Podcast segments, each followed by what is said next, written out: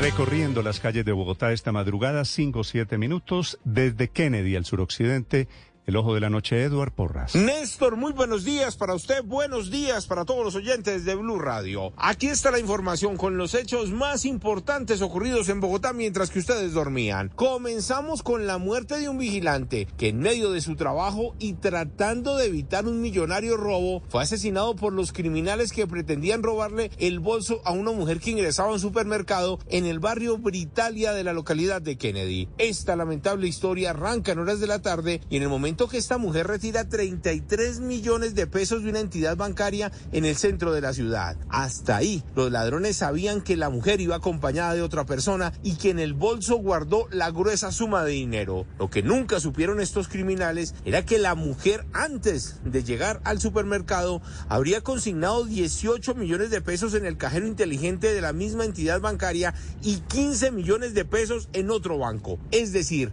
no llevaba un solo peso. Lo cierto fue que cuando la mujer se bajó de su camioneta para hacer algunas compras en el supermercado en el sector de Britalia, dos criminales en moto la estaban esperando. Uno de ellos con arma de fuego la golpeó en la cabeza, le quitó el bolso, el guarda de seguridad se percata de lo ocurrido y es allí cuando el parrillero armado saca el arma de fuego, le dispara al guarda y camino al hospital fallece. Hablamos precisamente con el comandante de la policía en esta zona de Bogotá y esto fue lo que le contó a Blue Radio. Se presenta un hecho lamentable en el cual pierde la vida un guarda de seguridad al tratar de evitar un hecho en el cual una ciudadana sería víctima de hurto. Exaltamos esta labor heroica como también nos comprometemos a adelantar las labores investigativas para dar con el responsable de este hecho. La víctima es David Samuel Salazar Martínez, de 45 años, quien trabajaba como jefe de operaciones de la empresa de vigilancia. La fiscalía realizó la inspección y ahora lleva esa investigación